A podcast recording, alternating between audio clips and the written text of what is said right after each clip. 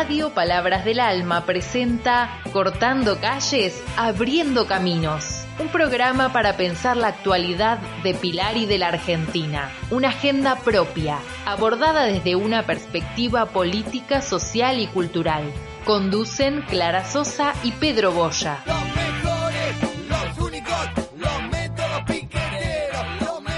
Hola querida oyentada, nos volvemos a encontrar hoy como todos los sábados en nuestro horario de las 11.30 horas para comenzar nuestro programa Cortando calles y abriendo caminos, que transmitimos por nuestra querida radio Palabras del Alma.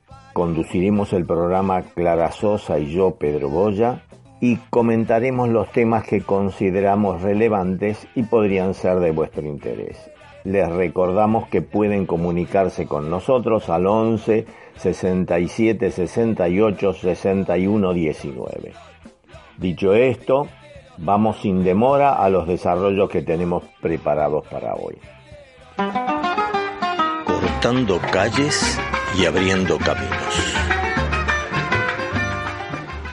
Bueno, un sábado más en Cortando calles, abriendo caminos Queridos oyentes, les quiero contar un poquito más de, Pilar. Esta vez vamos a eh, hablar sobre la oposición.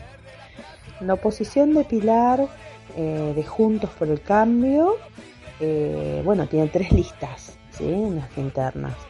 irá em, a cargo encabezada por Analia Leguizamón y Sebastián Newspiller, ¿sí? Eh, y en la de eh, que encabeza, estas son las que encabeza Diego Santilli, ¿sí? Tanto Analia Leguizamón como eh, eh Newspiller tendrán la, están encabezadas por la lista de Diego Santilli. Ellos son, bueno, quiero comentarles que, en, ambos casos fueron concejales, ¿sí? Analia Leguizamón eh, todavía está eh, para renovar banca, ¿sí? Y Sebastián Nuspiller em, fue famoso, no sé si se acuerdan, eh, cuando increpó al concejal Juan Pablo Roldán en un momento, en una oportunidad, y querer pegarle dentro de lo que era el, recinto del, Consejo Deliberante. en plena sesión, hará unos cuatro años aproximadamente. Y, bueno, ahora se postula nuevamente y está en lo que es la interna de Juntos por el Cambio. Y en la lista eh, de Manes, ¿sí? de Facundo Manes, eh, se encuentra eh, Diego Ranielli, ¿sí? Em, también concejal. Quiero contarles que en la, lista que quedó en orden como Analia Leguizamón, eh, Flavio Álvarez, Jessica Bortulé, Matías Jofé, eh, Carla Sabrina Brites y Jorge Juárez, entre otros, eh, son, bueno, em, son Jessica Bortulé, no sé si ustedes recuerdan, que, había trabajado en el gobierno de, Nicolás Ducoté em, y, se desempeñó también como, como concejala eh, renueva su banca. La otra lista, que en provincia lleva al neurocientífico Facundo Manes, ¿sí? tendrá también, tiene una lista para las internas con el concejal eh, Diego Ranielli, como recién les comenté. Y Diego Ranielli, Ranielli, su referente es Emilio Monzó, Pedrito, ¿sí? Porque fue un acuerdo con la UCR de Pilar, esta lista. Eh, y la lista que se dio que no, no, no estuvo, no tuvo avales, no se pudo llevar a cabo para estas internas fue la em, la lista de eh, Joaquín de la Torre, sí, que eh, lo habían em, lo habían eh, puesto en la lista para encabezar al ex consejero escolar Javier Girado eh, y iba a estar acompañado por eh, eh, es? Gustavo Trindade, ¿sí? que es actual concejal, pero como ya no puede renovar por estar terminando su segundo mandato, va a ser precandidato, eh, iba a ser precandidato a senador, pero bueno, le dieron, no le dieron el, no, no, cumplía con los requisitos, eh, así que no va a poder presentarse en estas elecciones eh, como precandidato. Con respecto a estrategias en estas elecciones, Pedrito, yo te quiero contar que no hay muchas.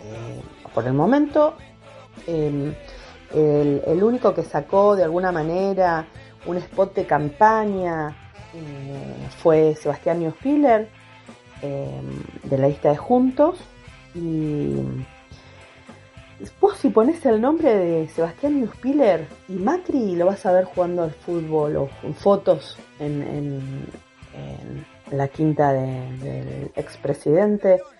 Eh, se hizo muy famoso por eso jugaba al fútbol con el, con el expresidente pero bueno, en este caso, el, precandidato concejal, por una de las listas de Juntos, Sebastián Ospiller, eh, presentó en la semana un spot de campaña donde mm, el cumpleaños, de Fabiola Yáñez sobresale como principal protagonista. Y, empieza... El, video dura un, menos de un minuto, Pedrito, donde se puede ver también que eh, está, está como indignado ante esta situación, ¿no? Indignado ante esta situación. Em, y después, bueno, eh, después em, no hay grandes, eh, un, gran trabajo de lo que es eh, el caminar los barrios. en el, inclusive salió ahora que Analia Levisamón, que está en la otra lista, de New Spiller, em, Ambos, ambos precandidatos eh, son de la lista de Diego Santilli, ¿sí? que es candidato a diputado nacional, Pedrito. Y, la precandidata concejal está en boca de todos en esta semana porque eh, aparentemente está pidiendo que se corte boleta. O sea, que se vote con manes, ¿sí? Como diputado, como precandidato a diputado, y que corten boleta en vez de votar a, al, candidato de, de Monzó, ¿sí? a, Ranielli, la voten a ella. Entonces, bueno, ahí es donde todos salieron medio a pegarle a Analia Leguizamón. Leguizamón hasta el día de hoy no ha emitido opinión alguna ni ha salido a desmentir nada. Así que bueno, eh, esto es semana a semana, viste cómo son las campañas políticas. Y, una de las propuestas centrales que eran del equipo de Santilli en su momento empezaban a, apuntar con que la necesidad del regreso a la escuela de los chicos, ¿no? Que los alumnos vuelvan a las escuelas, que vuelvan a las aulas, la falta de conectividad, conectividad. Bueno, le avisamos que ya volvieron los chicos a la escuela, así que no tienen mucho de dónde agarrarse. Eh, así que bueno, eh, en lo que es Pilar y lo que respecta a Pilar, eh, están haciendo recorridos de barrios o se juntan, por ejemplo, en, sociedades de fomento o en plazas a charlar con grupos pequeños de vecinos. Pero no hay propuesta alguna, Pedro. Bueno, acá en Cortando Calles, abriendo caminos, un sábado más y Pedrito, eh, me encantó hacer esta columna en el día de hoy y seguimos hasta el sábado que viene. Seguimos en Cortando Calles y Abriendo Caminos. Vamos a un tema musical y volvemos con más información.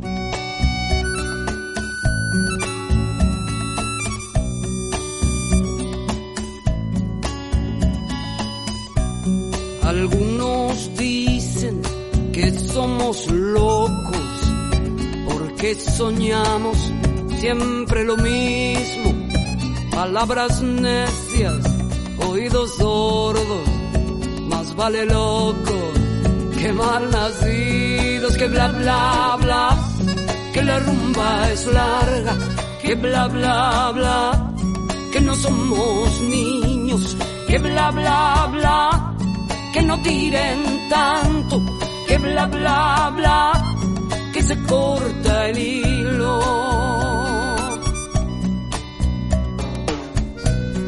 El lobo viste piel de cordero, pero la marca está en el orillo. Los espejitos están gastados y ya no sirven para estos indios que bla bla bla, que la rumba es larga, que bla bla bla, que no somos niños, que bla bla bla, que no tiren tanto, que bla bla bla, que se corta el hilo. mientras tanto pasa el que sigue, pero el que sigue dice lo mismo y sin embargo nosotros vamos a contramano, a contraolvido, que bla bla bla, que la rumba es larga, que bla bla bla, que no somos niños, que bla bla bla que no tiren tanto, que bla bla bla, que se corta el hilo. La eterna lumbre de la esperanza mueve tus pasos, mueve los míos, pueblo que avanza, no se detiene, el muro nunca ha parado al río. Que bla bla bla, que la rumba es larga, que bla bla bla, que no somos niños, que bla bla bla, que no tiren tanto, que bla bla bla, que se corta el hilo. Que bla bla bla, que bla bla bla, que bla bla bla, que bla bla bla que bla bla bla, que se corta el hilo. Estamos en Cortando Calles y Abriendo Caminos. Hola, hola, queridos amigos. Hoy voy a hablar mm, de un remanido tema que es la clase media. En la semana pasada hubo movilizaciones sociales en la ciudad de Buenos Aires, aprovechando que hay un nuevo ministro para pedirle una reestructuración general de las políticas sociales con aumentos y nuevas asignaciones que muchas de ellas fueron conseguidas. Pero ello sucedió, considero, porque los pobres y los desocupados estructurales tienen representación y una agenda política. Hace 20 años, cuando la sociedad estaba por estallar, el gobierno y por consecuencia el Estado no sabía ni le interesaba lo que ocurría en los barrios precarios. Hoy, en cambio, hay muchas instituciones y organizaciones dedicadas a atender y administrar esa pobreza. Pero hay otro amplio sector de la sociedad que vive penurias cada vez mayores pero no tiene representatividad política. Estamos hablando de esa porción de sociedad que se siente de clase media, que vive en casas bien construidas, los que no alquilan, en barrios decentes, pero tienen los ingresos de un pobre. Sus empleos o subempleos le permiten comprar cada vez menos y apenas eh, pagar los servicios públicos domiciliarios. Nada de cambiar el celular que hace tres o cuatro años que no cambia y solía hacerlo, ni pensar en una notebook nueva de, de gama media que cuestan hoy dos o tres sueldos mensuales de esa clase media que por ingreso ya no lo es. Actualmente la clase media argentina tiene salarios en dólares similares a los de a los países pobres de América, del hemisferio sur. Y para colmo, la contracción del mercado laboral reduce los sueldos y empeora las condiciones de contratación cuando hay empleo y cuando no genera desempleo. Todo ello sumado al alza de los alquileres produce una justificada indignación. La política argentina tiene por delante este nuevo desafío social que fue un emblema de identidad argentina.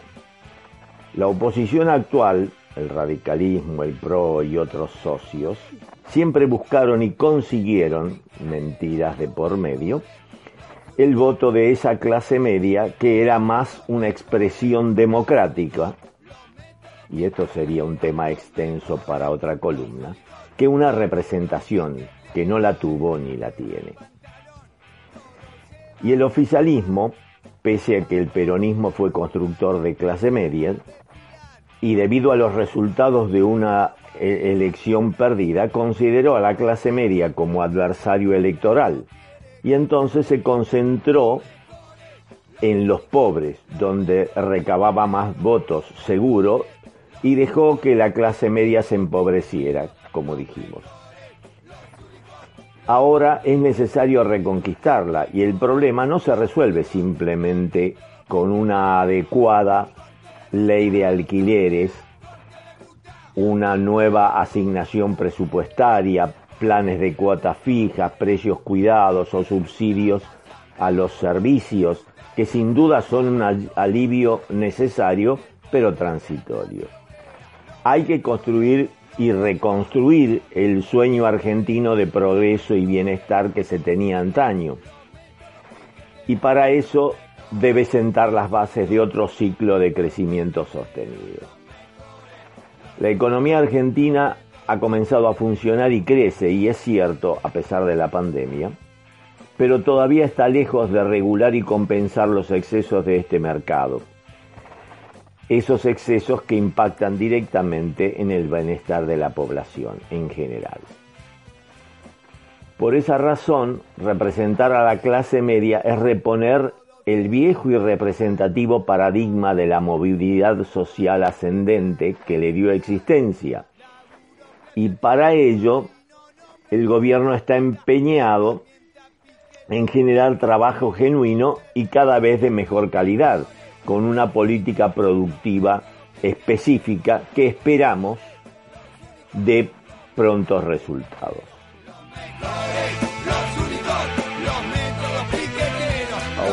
En este bloque voy a hablar de la campaña eh, con información de la vacunación que está haciendo María Eugenia Vidal en, la ciudad de Buenos Aires. Ella apuesta la inteligencia de datos para los mensajes proselitistas, como ya se sabe, y ya se hizo. Ya se radicaron denuncias por incumplimiento de la ley de protección de datos ella, por supuesto, eh, se blinda ante la prensa en sus apariciones públicas de campaña mm, eh, porque no puede hacerlo por esa transferencia que hizo ahora de provincia a capital. Entonces refuerza el contacto directo con la gente. Eh, los llamados telefónicos, mails, mensajes de texto, eh, inundan a los potenciales votantes porteños con invitaciones a tomar un café, a una charla virtual, a contar sus problemas, etc. El problema surgió cuando hubo denuncias, cuando esos mensajes comenzaron a aparecer desde el mismo número al que llegaban los turnos de vacunación o los resultados del hisopado en la ciudad de Buenos Aires. Eh, entonces, eh, llegaron, llegaban a un mismo número de celular llamados de campaña dirigido a dos personas, por ejemplo, madre e hijo, que habían dejado ese número para gestionar los turnos de vacunación. El Centro de Protección de Datos de la Defensoría del Pueblo porteña elevará un pedido de informes al Ejecutivo a partir de esas denuncias de vecinos que consideran realmente y, este, vulnerada su privacidad de datos personales sensibles especialmente como son los de salud. Eh, también desde la oposición denuncian que, que, hay una evasión o elusión de la ley de financiamiento, ya que Vidal ya tiene una experiencia lamentable en la utilización indebida de bases públicas recordando el escándalo aquel de los aportantes truchos en la provincia de Buenos Aires. hay gente que recibió una sucesión de mensajes desde un mismo número confirmando el turno de vacunación, recordando el turno de vacunación, ofreciendo la segunda dosis, todas con la firma de la, eh, de la ciudad de Buenos Aires. Y luego un mensaje, hola, soy María Eugenia Vidal, te invito a que caminemos lado a lado para construir juntos el futuro que queremos. La gente dice, yo nunca di conformidad para que mi número sea usado en publicidad. No se trata si me gusta o no un partido político que me contacta. Mi información es personal y entonces tuvo un uso electoral. El relato se, se repite en una llamativa cantidad de casos. Me llamaron dicen algunos usuarios, este, este, me llamaron para charlar del barrio con María Eugenia, primero a mí y después llamaron preguntando por mi mamá, dice un, uno que dejó. Después me di cuenta que fue porque dejé mi número de teléfono para los turnos de los dos. Eh, a mi papá gestionó su turno con su número y lo llamaron al día siguiente pero hay quienes también recibieron junto a los turnos de vacunación o resultados de hisopados mensajes publicitarios de empresas. Hay que recordar que Facebook y WhatsApp quedan en un momento fuera de, este, de esta práctica de campaña por las limitaciones que les impuso el escándalo de la Cambridge Analytica cuando en Estados Unidos se comprobó el uso indebido de, datos de 87 millones de usuarios para influir, entre otras cosas, en la victoria de Donald Trump. Después tuvo que pagar Mark Zuckerberg 5 mil millones de dólares de multa y fue obligada a crear un comité independiente para temas de privacidad que puso algún límite a, las redes eh, eh, al, Big Data, al uso del Big Data en, las redes. Em, en cuanto a los mensajes de texto en los MS denunciados, eh, el número del cual proviene el mensaje parte de un llamado integrador. Las empresas integradoras son contratadas para enviar mensajes a distintos números de teléfono en este caso, la que contrató el gobierno de la ciudad para sus turnos de vacunación los envía desde un número de fantasía. Y casualidad es la misma que fue contratada para la campaña eh, de este, porteña. Es casualidad que la gente que vive en un determinado barrio la inviten a charlar sobre ese barrio. Ahí ciertamente hay una segmentación y una inteligencia de datos que, eh, que no puede ser casualidad. En la ciudad de, Buenos Aires sucede hace años, cuando haces un reclamo, después te llega propaganda electoral. Ahora se agrava porque están, se están metiendo con la vacunación. Este, la Defensoría del Pueblo porteña dice que es impropio que una base de datos que ha sido constituida con un solo objetivo, que contiene datos sensibles, esté a disposición de, esta candidato o de cualquier otra. La ley de datos personales es muy clara al respecto del uso de base de datos y al consentimiento expreso que deben prestar los y las ciudadanas para recibir publicidad de cualquier índole, sea comercial o política. Además, todas las bases de datos tienen que estar registradas. Cualquier gobierno nacional, provincial o local que tenga una base de datos debe hacer esa inscripción. Las empresas integradoras también deben cumplir ciertas causas para ser habilitadas. Una de ellas es no hacer spam. Todas las personas que llevan, eh, reciben ese mensaje deben haber dado su consentimiento y además deben ofrecer alguna forma de darse de baja para no recibirlos más. Lo legal y lo legítimo, que es lo que dice en el, en, el ENACOM, el argumento de la no, de no regulación se usa para no hacerse cargo de que el uso de bases de datos personales como activo de campaña. La doctrina de protección de datos en Argentina, que dice que los datos son de cada persona, especialmente los de salud, los de origen racial y étnico, eh, eh, convicciones políticas, religiosas, identidad sexual, está alcanzada por un nivel de protección especial que implica requisitos más estrictos para su recolección y uso. Se la pasan hablando de, dice eh, mm, la legisladora del Frente de Todos, Claudia Neira, que se la pasan hablando de institucionalidad y república y a la hora de hacer campaña utilizan los mismos recursos de gestión, sorteando toda regulación de financiamiento. Estás utilizando un canal institucional que se paga con los impuestos de los vecinos, además de vulnerar su privacidad.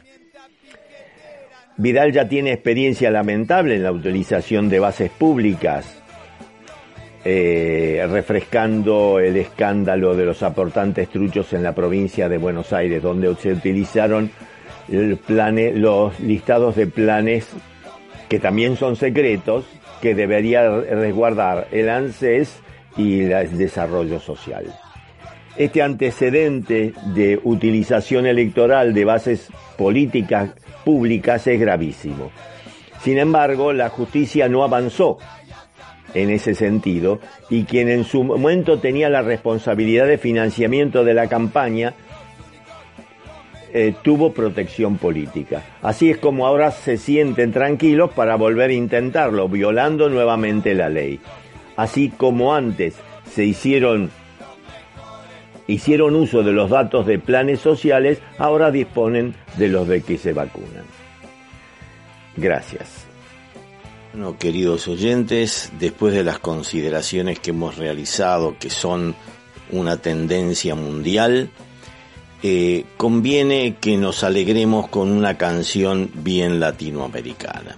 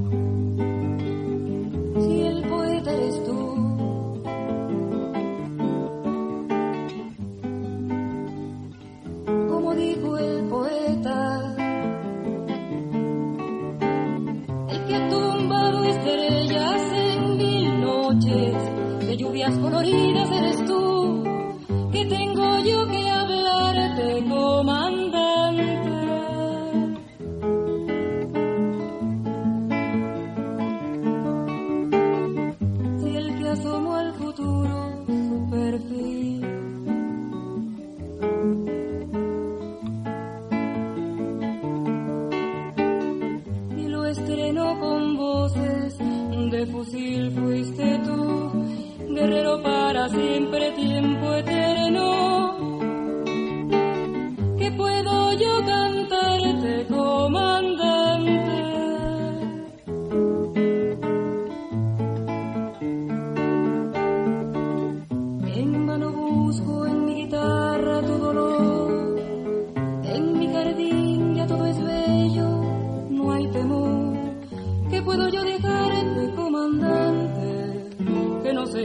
cambiar mi guitarra por tu suerte, o negarle una canción al sol, o morir sin amor.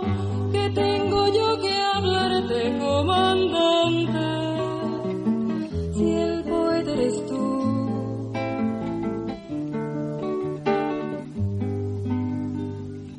Como dijo el poeta, el que tumbado es derecho noches de lluvias coloridas eres tú, que tengo yo que hablarte, comandante.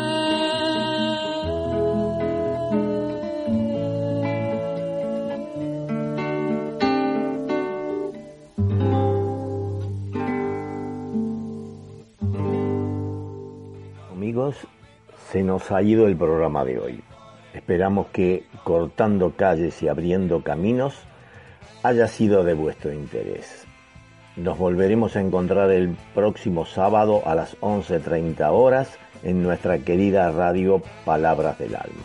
Muchas gracias.